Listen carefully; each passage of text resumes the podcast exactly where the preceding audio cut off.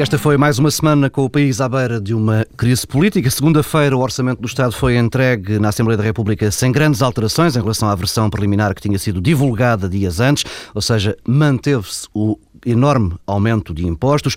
Vítor Gaspar apresentou a proposta do governo em tom dramático, dizendo na prática que era aquilo ou o caos e acrescentando que não havia margem para grandes alterações. Depois de ouvir estas palavras do Ministro das Finanças, Paulo Portas reuniu no Largo do Caldas o núcleo mais íntimo de decisão política do CDS, terá ameaçado bater com a porta, sair do governo. Na terça-feira, com o CDS ainda em silêncio, Pedro Passos Coelho fechou-se também na São Caetano Lapa com uma série de reuniões, comissão permanente, encontro com as distritais do partido e Comissão Política Nacional ao final do dia. Nesses encontros, Passos deixou claro que o orçamento não pode ficar dependente de amus parceiro da coligação e avisou que ele e Gaspar não estão disponíveis para ser cozidos em lume brando. O silêncio do CDS durou até às 7 horas e 23 minutos da manhã de quinta-feira feira Foi essa hora que Paulo Portas fez chegar às redações um comunicado confirmando que o CDS vai votar o Orçamento do Estado para 2013 porque Portugal não pode ter uma crise política. Nessa mesma quinta-feira, em Bucareste, eh, Passos Coelho afirmava que o governo não está para cair. Bem, há mais factos eh, relevantes na semana, mas estes dois últimos eh, já chegam para um belo início de conversa. Pedro Dom Silva, Pedro Marcos Lopes, temos uh, o segundo partido da coligação a dizer em comunicado que vai aprovar um orçamento do Estado que foi decidido num Conselho de Ministros em que tem assento três ministros do CDS e o Primeiro-Ministro a dizer que o Governo está em funções. Pedro Dom Silva, o que é que te apraz uh, dizer sobre mais esta prodigiosa semana da política portuguesa? Eu, no fundo, quer dizer, pegaria numa frase conhecida de Durão Barroso para dizer que a coligação acabou, ou que vai acabar, só não sei eh, exatamente quando. Eh, quando. Um, Pensava isto, que ia dizer é preciso acabar a coligação com dignidade. Com dignidade. Não, isto, tudo isto é incompreensível e é incompreensível como no espaço de um mês e meio eh, a situação política, e pensando apenas na dimensão política da governação, mudou tão, tão profundamente. E eu diria que isto agora é uma questão de tempo, tudo, tudo o que se passou esta semana com o comunicado, este lado tudo chamaste a atenção. Isto é, quer dizer, é surreal que um partido que tem três ministros, que estão no Conselho de Ministros, eh, precise de eh, um sem número de dias para, por comunicado, não dando a cara, eh, enviado para as relações, dizer que vai aprovar o Orçamento de Estado. Sim, e chegamos ao final da semana sem ter uma opinião uh, do, CDS, CDS sobre o Orçamento. Que tem temos apenas, sempre, mas, dizer, temos apenas temos, a garantia de que vai votar. não temos a opinião do CDS, mas dizer, temos a opinião de vários dirigentes Sim. do CDS, vice-presidentes, uh, um, sobre o Orçamento, sobre Passos Coelho. Uh, José Manuel Rodrigues disse que o CDS devia, é vice-presidente, disse que o CS devia votar contra. Uh, Pires Lima disse que o Primeiro-Ministro era impreparado. Hum. Um, estamos aqui num ping-pong verbal. Sim, José Manuel Rodrigues antes ainda do comunicado e Pires de Lima já depois de... O Miguel Galvas no Parlamento, numa intervenção dirigida eh, ao CDS, tal como as intervenções de Vitor Gaspar têm sido dirigidas ao CDS, eh, portanto há aqui também um lado de provocação, eh, disse que não há espaço para ânimos fracos nem estados de alma eh, e profissionais de assistência. Eh, Jorge Moreira da Silva disse este Orçamento de Estado não é do PSD, é da coligação e depois convidou os jornalistas a fazerem uhum. a pergunta ao CDS várias fontes do PSD sempre a dizerem que se isto correr mal, Portas não vai passar em colmo, hum, e portanto eh, tudo isto é eh, absolutamente hum, lamentável hum, e é um belo retrato do estado em que estamos politicamente e também, no fundo, é algo que era expectável, porque a degradação da situação económica, social e também da execução orçamental acabaria eh, nisto. E, no fundo, o que isto nos sugere é que o CDS perdeu uma batalha política importante e perdeu, eventualmente, uh, num processo que nós continuamos a não conhecer, que é o da quinta avaliação da Troika, uhum. uh, que eu acho que é a chave para explicar uh, tudo isto. Agora, qual é a posição do CDS? É que o CDS está aqui num dilema em que tem sempre a perder. Em qualquer dos cenários, o CDS tem a perder. Tem a perder se optar pela ruptura e tem a perder se optar pela continuidade no governo. Não há aqui saída. Porquê? Desde logo, porque se provoca uma crise, será penalizado uh, será penalizado porque não tem sequer nenhuma garantia sobre o cenário político que seguirá. Uh, e, portanto, pode ser imediatamente penalizado. Bem, se não provoca, será penalizado eleitoralmente quando tivermos eleições. Não sabemos exatamente quando. Uh, o CDS, além de mais, tem uma dificuldade acrescida em relação ao PSD e ao PS. É que é um partido unipessoal com escassíssimo enraizamento. E, portanto, se for a votos, o CS pura e simplesmente pode desaparecer. E a experiência dos Açores não é irrelevante para aqui é que revelou que a estratégia do polícia bom e do polícia mau, eh, do eh, partido que está com um pé dentro da coligação e com outro eh, pé fora. Há pouco vi, a Jerónimo de Sousa com uma frase engraçada sobre esta questão, que não consigo exatamente reproduzir, mas as metáforas de Jerónimo de Sousa são sempre muito conseguidas. Esta estratégia também não funciona, o eleitorado percebe.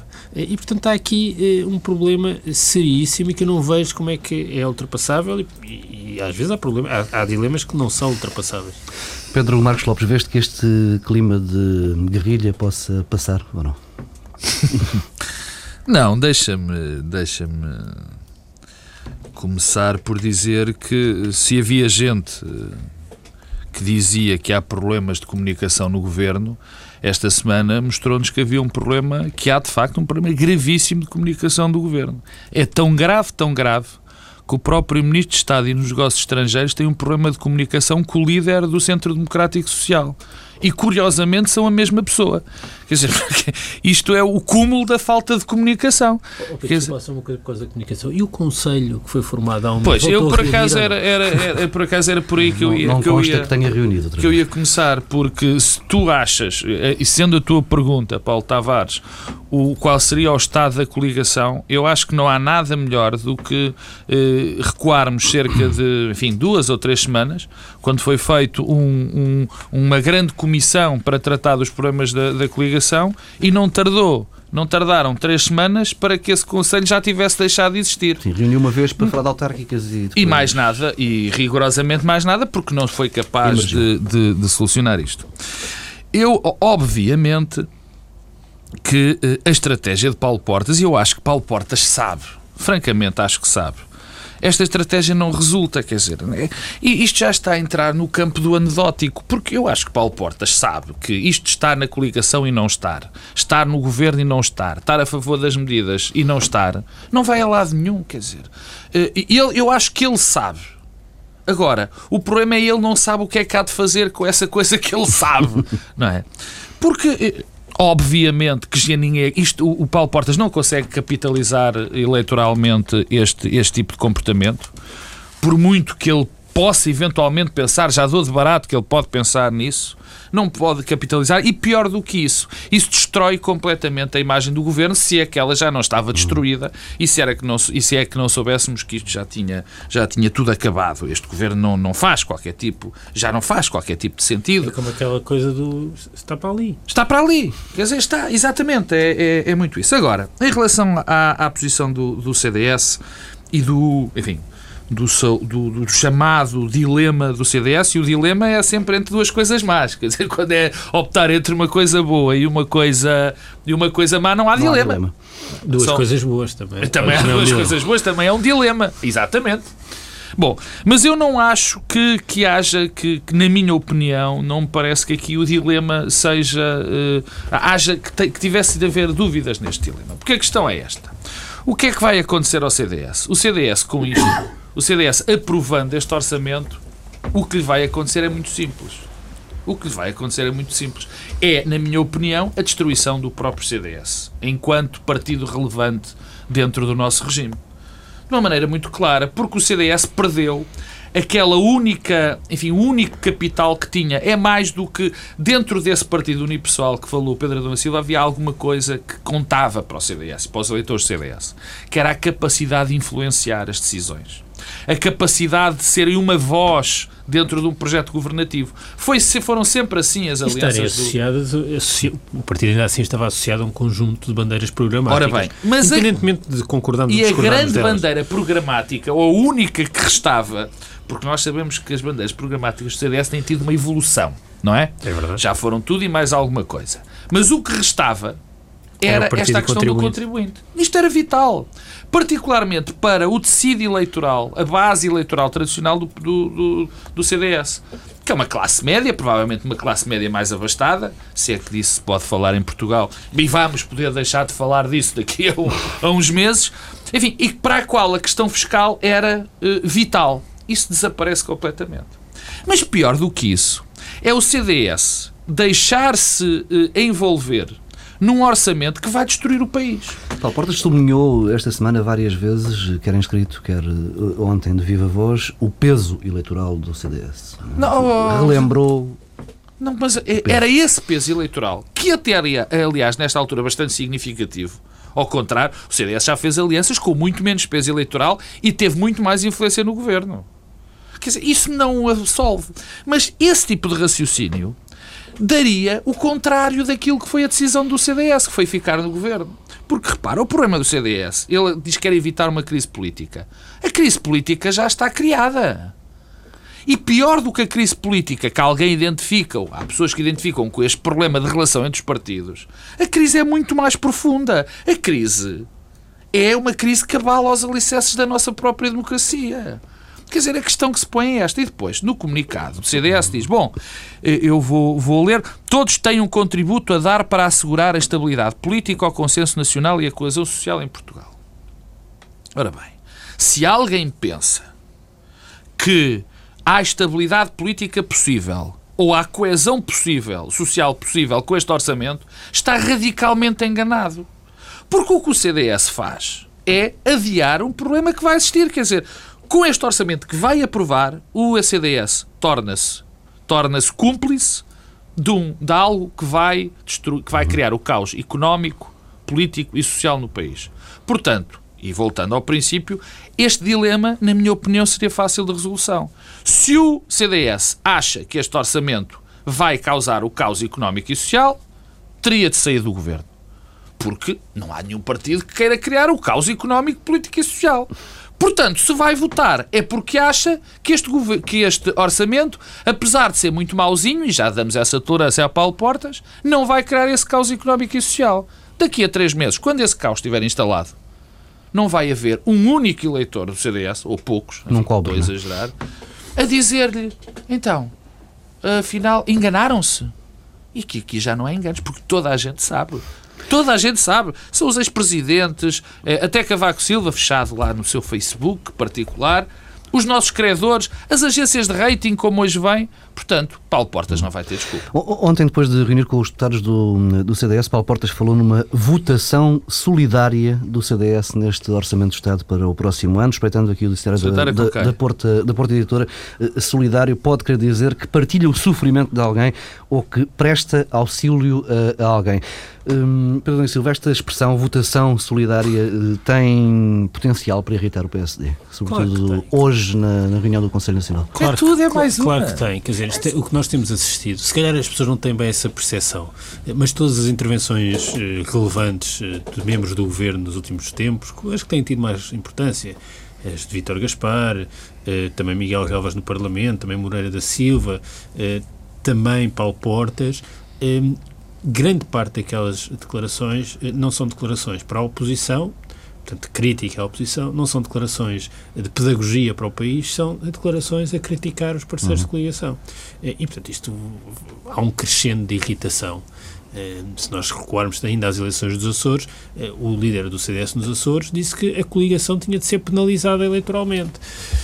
Estamos a entrar, chegar aqui eh, a um patamar eh, de dissensão que inviabiliza uh, o funcionamento do Conselho de Ministros, inviabiliza o funcionamento do Governo. O Governo não consegue governar. O Governo está perante um orçamento muito difícil de executar, eu acho que é incumprível, uhum. mas, mas mesmo quem se coloque do ponto de vista da defesa daquele documento percebe que uma coligação neste Estado é incapaz de governar. E isto tudo remete para uma questão de fundo eh, de estratégia política e de estratégia política orçamental. Eu continuo a achar que a história da quinta avaliação da Troika não nos foi bem contada eh, e que desse ponto de vista nós estamos na situação em que a Grécia ficou na quinta avaliação, que foi também a primeira avaliação em que de repente as coisas começaram uhum. a correr mal. As coisas já estavam a correr mal, melhor dizendo, eh, em que houve um reconhecimento público que as coisas estavam a correr mal. A, a quinta avaliação não pode ter corrido bem não pode ter corrido bem, só isso é que explica uh, o exercício orçamental que está anunciado uh, e o que parece é que Paulo Portas terá acordado tarde. Eh, Paulo Portas pode não ter estado presente eh, politicamente e, ativo, e de modo ativo eh, no processo da quinta avaliação. E uma vez fechado aquele processo, de facto, a margem acabou. É o processo que leva à questão da taxa social única, não é? É o processo que leva a, a esta, a esta, esta dose para, da austeridade para 2013, é o processo que ainda oculta, de facto, a execução orçamental deste ano, 2012, e é o processo que faz com que, de repente, passe a existir uma profunda divergência política que nós não conhecíamos nos moldes que existe entre Vítor Gaspar eh, e Passos Coelho de um lado e o resto do governo de outro, eh, encabeçado por Paulo Portas, mas provavelmente com ministros do PSD atrás. E, e, e nisto, eh, a relação eh, com, a, com a Troika, com, com, os, com, os, três parceiros, é muito importante perceber o que é que se está a passar e qual é a estratégia de Vítor Gaspar e de Passos Coelho na relação com a Troika e de Paulo Portas. Eu recordo que no debate do Estado da Nação, no debate que encerrou uh, a legislatura anterior, Paulo Portas, na intervenção de fecho, fez uma, fez, fez uma intervenção em que a certa altura dizia qualquer coisa como uh, uh, a estratégia do bom aluno, agora para simplificar e, e clarificar, serve como arma negocial. E eu penso que é essa a estratégia de Paulo Portas. Ainda hoje, o Expresso diz que Paulo Portas terá dito não tem habilitações técnicas para discutir o modelo técnico do FMI, portanto, a tal multiplicador, mas sou político e tenho a obrigação política de perceber que as declarações da diretora do FMI são relevantes.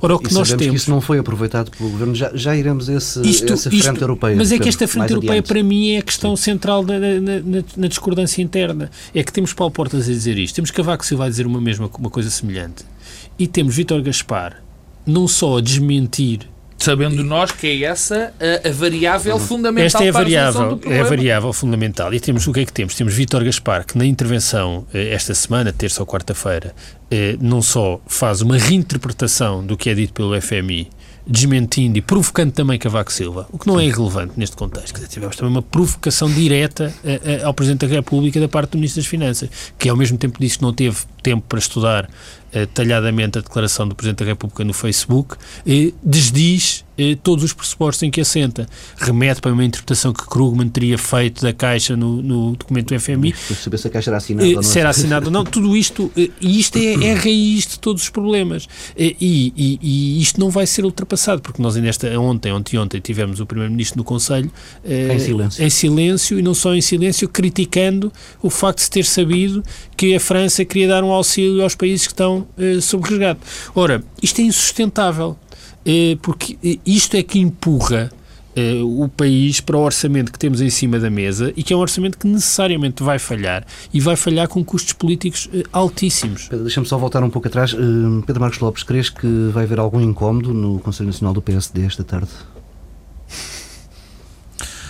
Olha, Paulo, Há bocado eu dizia que tinha muitas dúvidas acerca da sobrevivência política do CDS. E, aliás, até estou convencido que, enfim, utilizando uma imagem que é quase uma piada, o, é muito provável que Luís Pedro Mota Soares possa vender a sua Vespa ao, ao CDS, porque não vai, não me parece que vá precisar de um veículo com mais gente para transportar os seus deputados no futuro.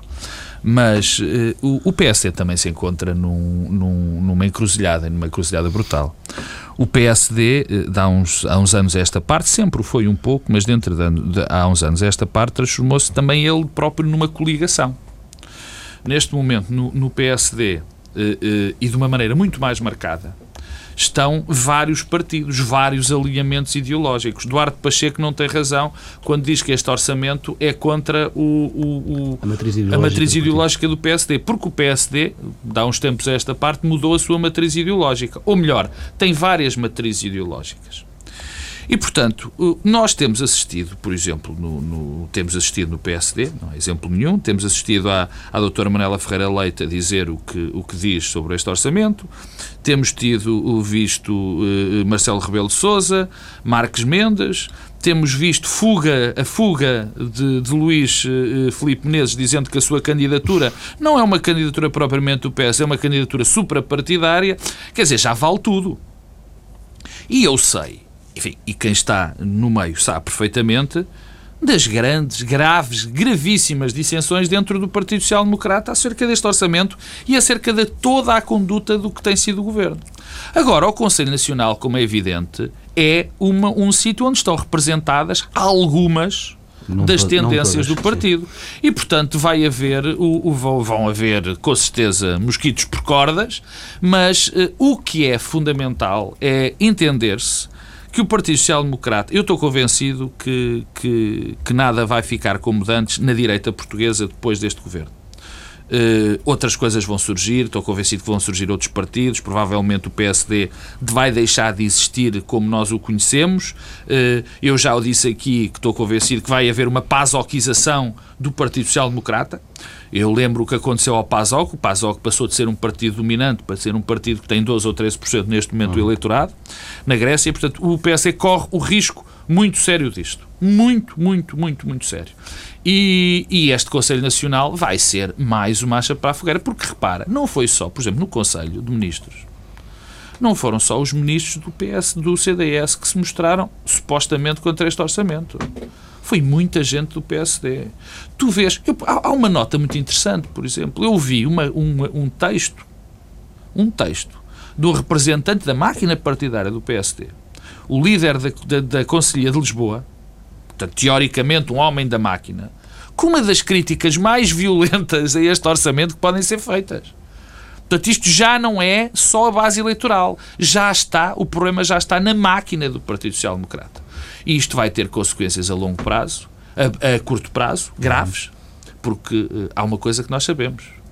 Esta crise uh, do governo, que se vai desfazer, ou já se desfez, quem vai ter de resolver vai ter que ser em grande parte o PSD. E nós não sabemos que PSD é que vai resolver esta crise de interna. Bem, vamos uh, olhando agora para o Orçamento do Estado. Uh, este parece ser o mais solitário dos exercícios para uh, o Governo. Pedro Adão e Silva, sei que deste o trabalho, e não terá sido muito, de contar as figuras que apoiam este, este Orçamento. São, são poucas. não, essa é uma brincadeira. Eu... eu eu conto duas só, tu conseguiste contar mais, Pedro. Não, eu tirei assim, sete. Acho. Sete? Não, mas não, não foi uma contabilidade. Mas são amigos teus. É uma contabilidade conhece. mais ou menos com o mesmo rigor com que o cenário macroeconómico do orçamento foi feito. Hum, eu, eu reparo uma coisa. O que é que tem sido dito hum, sobre este orçamento? É que hum, é, do ponto de vista uh, da fiscal, uma espécie de napalm. Uhum Uh, e, portanto, queria aqui. Bem, sim, há adjetivos para todos os gostos. Mas eu acho que na Palme talvez tenha sido assim o mais longe. Bagão Félix. Uh, Bagão Félix e Pedro Adão eu... e Silva à mesma luta. Não, não, eu estou a citar. A ideia de. Há a ah, fadiga, citar, há a fadiga depois há o Napalm como caso extremo, não é? Aquela bomba coisa atómica, do, bomba do atómica é mais Kurtz, grave, Pedro. Uh, o Coronel Kurtz, sim, isso ainda não, não foi, acho que não foi usado. Bomba foi, foi, foi, foi, foi, foi. Bomba atómica. Uh, já seguro. Mas, sinceramente, eu acho que esse não é o principal problema do orçamento, devo ser sincero. Uh, nem, nem é o Napalm, nem o facto de ter ultrapassado os sacrifícios que podem ser pedidos aos portugueses. Um, eh, o problema mesmo do orçamento é a sua incompetência. Uh, é um orçamento que não é cumprível. Uh, e não é cumprível e carece de racionalidade política. Eu tento sempre encontrar alguma racionalidade na ação, quer dizer, a política. Menos, a, a menos que o Conselho de Ministros tenha todo ensandecido de vez, também acho que isso não deve ser descartado à partida, mas ainda assim devemos partir do pressuposto que, não, que isso não aconteceu. Eh, ora, eh, eu não percebo qual é racionado, mas em primeiro lugar não percebo eh, como é que é possível cumprir este orçamento e como é que ele foi feito. Repara, esta semana, e no documento de estratégia orçamental, isso é dito outra vez, foi-nos dito que o déficit para 2012 é de 6%. Primeiro, Vítor Gaspar, Vítor Gaspar parece que está isento de explicar o que é que correu mal em 2012. Não tem, ninguém lhe pergunta. Porque, porque, que é 6? Que não vai ser 6, vai ser 7 e tal, mas mesmo os 6, porque é que ele não tem de explicar que são 6? Um, e porque é que aquilo que não funcionou e que ele não precisa de explicar em 2012 vai funcionar melhor em 2013? Uh, Vitor Gaspar, na conferência de falou do caminho percorrido, que íamos deitar fora o caminho percorrido, mas exatamente qual caminho percorrido? Quer dizer, não, não, não, não estou a ver uh, qual é. Uh, e o que é que isto tem? Bem, uh, um cenário macroeconómico em que ninguém acredita e que mesmo aqueles que não acreditam, as, organizações e as instituições todas que têm feito projeções que são completamente diferentes das do governo, eh, têm eh, valores, a meu ver, ainda eh, muito em baixo. Nós não sabemos, por exemplo, agora houve esta questão do multiplicador. Este cenário macroeconómico é calculado com que base em multiplicador. Alguém acredita que com estes cortes todos, de 3,2%, do produto, vamos ter uma recessão apenas de 1% e que a, destruição de emprego vai ser só de 80 mil postos de trabalho. Alguém acredita disto? Ou seja, nada eh, tem eh, credibilidade. Eh, repara, no passado nós dizíamos que, bem, eh, o, o, governo tem uns orçamentos e um cenário sempre muito otimista. Eu diria que já não estamos no domínio do, do otimismo. Isto é o delírio. Estamos já numa coisa alucinada. Eh, e ninguém pode acreditar que, à luz do que aconteceu em 2012, à luz do que aconteceu em 2009, eu recordo que em 2009, o último trimestre, teve um, um, um impacto na receita fiscal brutal o, o, o, desvio brutal de 2009 com Teixeira dos Santos foi por força da queda das receitas fiscais. Ora, imaginemos qual está a ser o comportamento da receita fiscal desde que eh, Passos Coelho fez aquele anúncio da taxa social única. Deixa-me só lembrar as, as, palavras, estava aqui à procura de Passos Coelho sobre os multiplicadores. Uh, ontem em Bruxelas ele dizia que em Portugal não estamos a funcionar com multiplicadores abstratos, estamos com um programa concreto e monitorização a cada três meses. Mas eu, eu, eu não sou, eu não tenho, agora vou parafrasear Paulo Portes, não tenho habilitações técnicas para discutir o modelo, eh, mas eh, tenho a obrigação política de perceber eh, o que é que está em causa. E não é preciso ser economista, se calhar até ajuda a não ser economista, para perceber que a receita fiscal em Portugal, quando a conjuntura económica se degrada, tem um comportamento sempre abaixo do que está projetado. Isso aconteceu em 2009. E o governo nem sequer aprende com a realidade de 2009, já não digo com a sua própria realidade enquanto governo. Portanto, nós vamos ter aqui uma recessão muito mais profunda eh, e uma queda da receita eh, muito superior. Portanto, o orçamento eh, não vai funcionar. Não vai funcionar, não vai ser cumprido. E eu pergunto-me, bem, porquê é que um governo apresenta em outubro um orçamento que sabe que não vai ser cumprido? Isto serve exatamente para quê? Hum. Alguém acredita no seu perfeito juízo, no seu perfeito juízo, alguém acredita que o cenário macroeconómico deste orçamento é verdadeiro? Que ninguém acredita. Então isto serve exatamente para quê? E isso é que é o problema da racionalidade política. Eh, eu diria, bom, eh, houve alguém esta semana que ensaiou uma resposta para esta pergunta. Curiosamente não foi do governo, foi Fernando Rich. Disse, bem, no fundo não leva muito a sério o orçamento, isto é para... porque isto não é para levar a sério, é para ganhar tempo e esperar por uma resposta na Europa. Mas eh, esta, esta estratégia, que pode fazer algum sentido... Mas isto não bate certo com termos um Primeiro-Ministro em silêncio. O problema é esse, é que esta estratégia não bate certo com aquilo que foi a política orçamental em 2011, com a sobretaxa, com a ideia de termos um déficit inferior àquela que estávamos obrigados, portanto, pôr a austeridade toda à cabeça para depois libertar a economia que começaria a crescer eh, que sem, sem freios eh, logo a seguir. Portanto, não bate certo com essa estratégia de eh, excesso de austeridade à cabeça, não bate certo com 2012 e não bate certo com a passividade na relação com a Troika e na relação com a Europa. Ora, não bate certo. Isso faria sentido para um governo que estivesse a negociar eh, a sério com, com a Troika. O governo não está. Não agora, não vale a pena fazer o spin de que o governo fez um esforço de negociação com a Troika. Não fez esforço nenhum. Não fez. Não fez porque acredita, porque o Vítor Gaspar acredita nesta solução e neste caminho. E vale saber-se porque convenceu o Primeiro-Ministro a acreditar também nesta coisa. E isso é que é o, esse é o principal problema do orçamento, não é sequer o, o, o, esforço fiscal, não é os cortes nas gorduras, que afinal não existem. Agora também ficámos a saber que afinal não existem gorduras. Não que, que ah, foi-nos comunicado, foi -nos comunicado e por Miguel Relvas também. Eh, e portanto, eh, isto não, não se percebe exatamente para que é que serve eh, e eu gostava, eu gostava de saber, e gostava de saber, e perguntas que sinceramente não foram respondidas, quer dizer, como é que 5 pontos percentuais correspondem a 6 milhões milhões de austeridade, 5 pontos percentuais do produto eh, correspondem a 6 mil milhões de austeridade. Eu acho que isso é um exercício mais eh, pífio que se pode fazer, eh, Pedro, que estás a Depois, fazer. quer dizer, o lado, há aqui um lado de estratégia preguiçosa.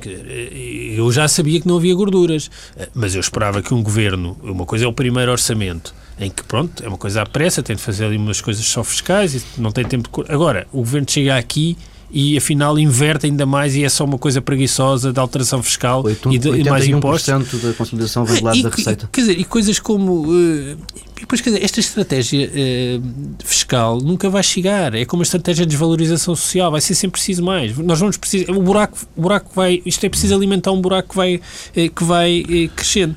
Portanto, nós não temos um conjunto de incertezas, como diz o Ministro Vitor Gaspar, infelizmente temos um conjunto de certezas. A primeira das quais é que isto vai falhar. Pedro Marcos Lopes. Não, eu queria começar pelo, pelo fim, ou seja, começar pelo fim é o seguinte: nós sabemos que a crise pela qual que, que atravessamos e, e tudo aquilo que, que se está a passar em Portugal não pode ter uma resposta portuguesa apenas. Muito longe disso.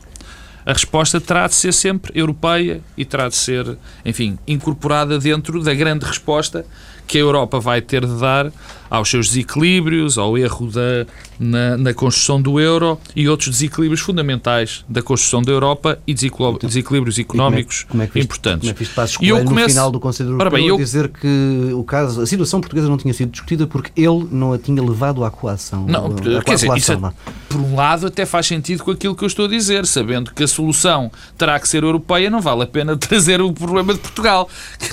Até pode fazer algum sentido. Mas eu queria começar pelo fim eu vou, estou a imaginar enfim, um, uma grande, um, enfim, um, uma grande reunião dos responsáveis europeus, onde pela primeira vez em muitos anos se vai ter juízo, se vai perceber que se tem que corrigir estes problemas estruturais, estes problemas do euro, e vai aparecer um homem, qual eh, resistente, último resistente, Vítor Gaspar ou, ou Passos Coelho, neste momento Vítor Gaspar é que é de facto o primeiro-ministro, mas vai aparecer Aliás, Vítor... António Borges confirmou isso também esta semana numa declaração que eu vi aqui na TSF. Não, não... Dizer que não podíamos mudar de timoneiro a meio da... Exatamente, eh, pronto. Mas Vítor Gaspar, que é o primeiro-ministro, vai ser o último resistente e vai no meio dessa reunião dizer assim, não, para tudo, nós portugueses não concordamos que eh, sejam necessárias medidas estruturais dentro da Europa, que se mude, eh, que se mude as coisas, que haja um plano Marshall, que se mude a estrutura do, da a organização do euro. Vai ser o único. E é o que parece.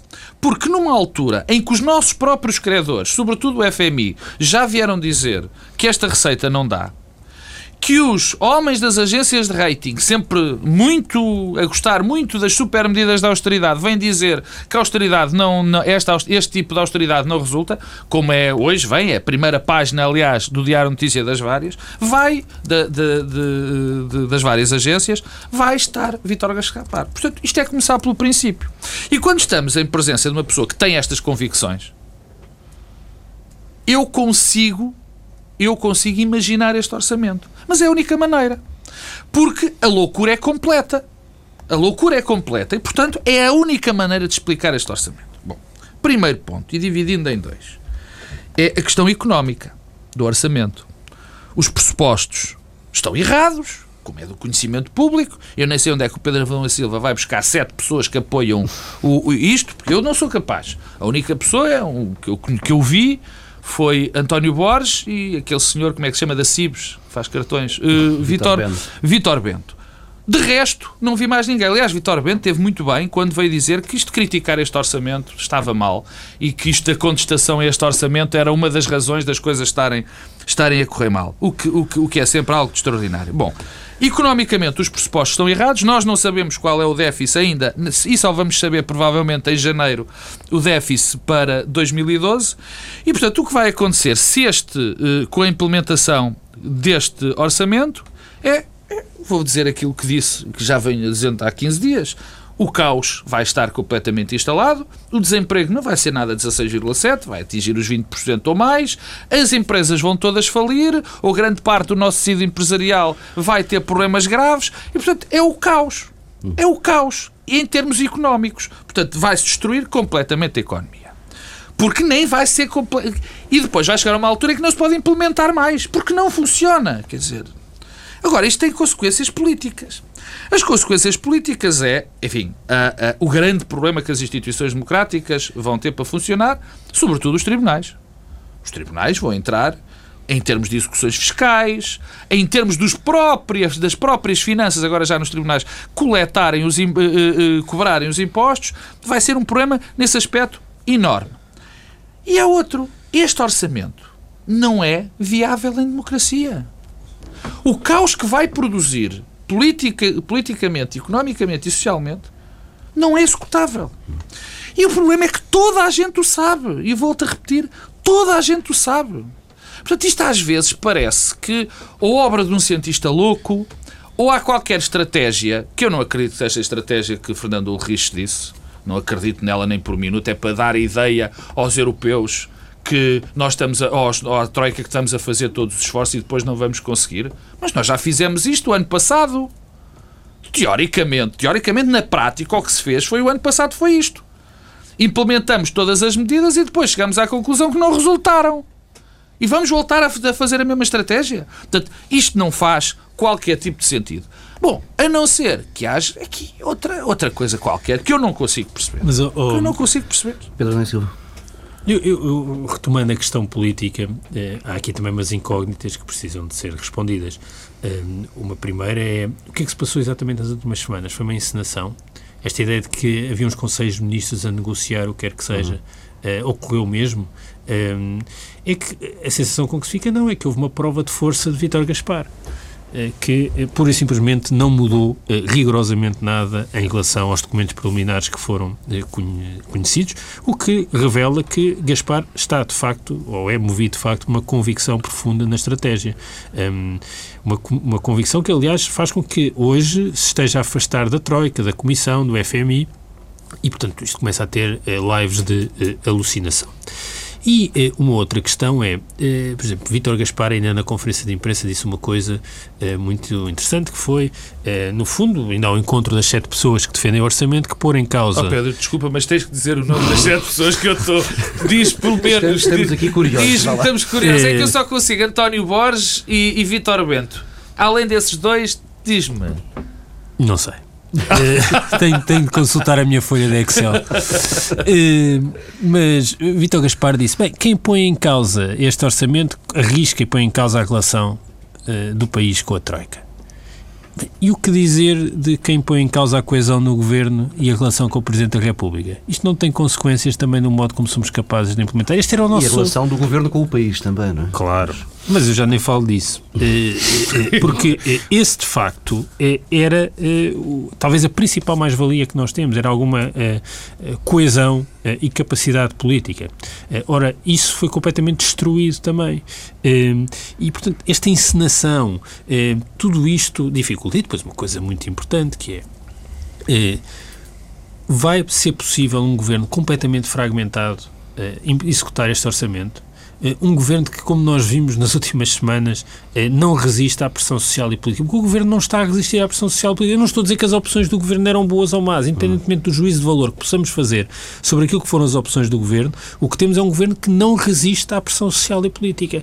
E de cada vez que dá sinais de fragilidade, está eh, a mostrar que a pressão vai ser incorporada de forma mais, mais forte. E, portanto isto vai, eh, vai continuar a sentir portanto, esta degradação da coesão, a capacidade de implementar e com um problema que é, a meu ver, o principal de todos. É que eh, uma coisa é, é o governo e os governos serem criticados eh, de acordo com aquilo que não são os seus próprios pressupostos e o seu padrão.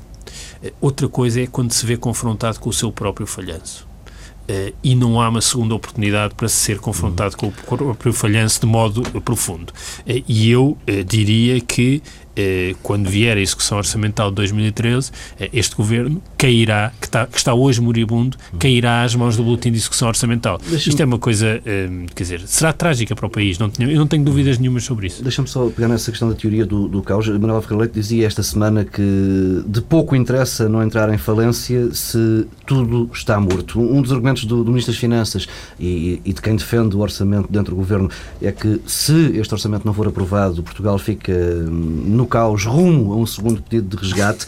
Eh, é de resto esse o principal argumento de quem diz que não pode haver uma crise política nem eleições a esta altura. E a pergunta é clara: eh, a execução deste orçamento a prazo, ou talvez mais cedo do que tarde, não vai levar o país precisamente para esse Tu escreveste aí crise política.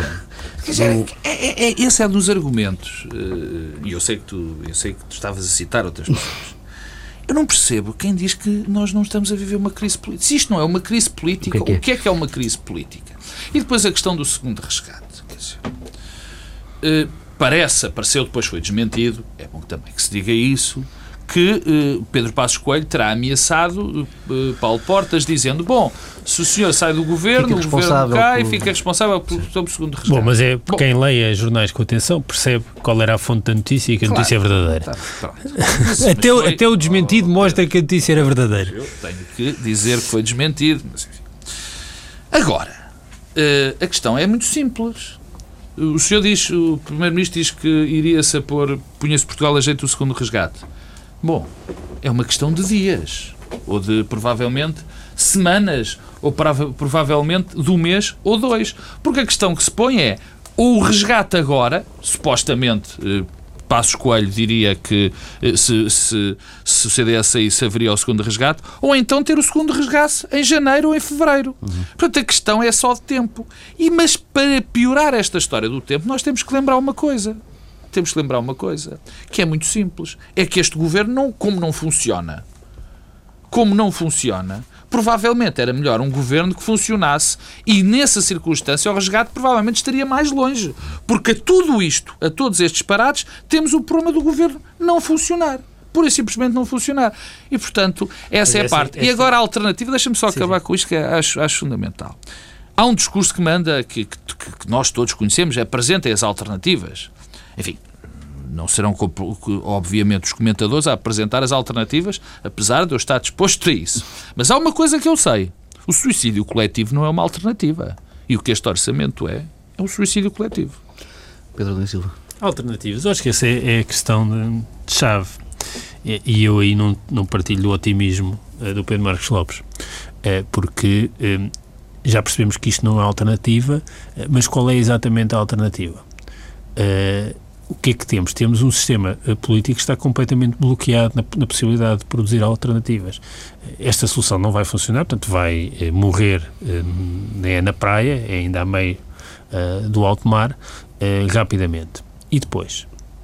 Governo de iniciativa presidencial será uma coisa. Sem apoio parlamentar. Sempre, é... Ou mesmo com apoio parlamentar, mas cairá eh, às mãos da rua e do Parlamento e dos partidos que querem demarcar-se formações eh, que envolvam eh, PSD, PS e CDS ou apenas PSD e PS, qual é exatamente o incentivo para que o PS eh, entre num, num, contexto político desse? Serve exatamente para quê? Do ponto de vista do interesse partidário, mas também do ponto de vista do interesse nacional. O que é que o, país ganha com isso? O que é que seria diferente? É possível conciliar a uma posição?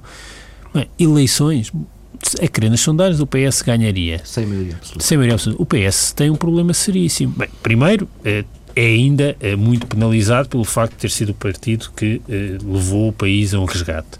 Eh, ainda não se libertou dessa eh, imagem. Depois, não tem propriamente uma alternativa, não é? Tem-se umas coisas vagas eh, que não se corporizam em nada de muito concreto e de perceptível. Tem um maior investimento eh, na dimensão europeia e na frente política europeia. Isso é muito importante, mas cá não chega. Ehm, e o PS tem um, problema eh, que se sobrepõe a todos esses. O PS é um partido incoligável. Eh, o PS eh, vai que coligar-se com o PSD? Bem, o PS, vez, o PS tem eh, à sua esquerda uma situação em que não se pode coligar. O PS tem uma estratégia de alguma renegociação do memorando. Os partidos à esquerda querem a denúncia do memorando. Portanto, isto não, nada disto é superável. nós estamos a, a, a ser empurrados para um beco político sem saída. Oh Pedro, mas na circunstância parecida com a que vivemos, existiu um bloco central. Não era, primeiro não era parecida. É, primeiro não era parecida. Depois os partidos não eram parecidos ao que são hoje. Depois os, isso é os é protagonistas dos partidos não eram parecidos relação ao que são hoje. Uh, depois havia um horizonte de saída. Portanto, havia uma mobilização política em que de facto PS e PSD partilhavam um objetivo estratégico, que era a integração europeia. E isso mobilizou-os para, para um período de... Agora não há nada de estratégico que mobilize os dois partidos, quer dizer, uh, que, que, os faça convergir. Uh, e isto... É a salvação do país, já agora. É, é, pois, mas está bem, mas a salvação do país é também um pouco uma abstração. Não, mas deixa é, cada vez, cada vez é, menos abstrato. É, é uma abstração do ponto de vista depois dos instrumentos para, ah, para que isso seja feito. E, e, e, nós, eu repito, nós temos sempre a Grécia como, como indicador avançado. Eh, e a Grécia está hoje na sua última oportunidade política a Grécia não tem, no contexto democrático, mais nenhuma saída governamental para além daquela que está a experimentar agora. E também esta não está a funcionar. E também esta não está a funcionar. E, portanto, eh, nós, nenhuma funciona nós podemos, eh, nós podemos bem eh, percorrer o mesmo caminho e a ideia de que há uma espécie de otimismo em relação a alternativas eh, não vale a pena também cairmos nessa ilusão. É uma ilusão como os, os consumos intermédios e as gorduras do Estado. Bem, fica por aqui esta edição do Bloco Central. Regressamos na próxima semana, à mesma hora.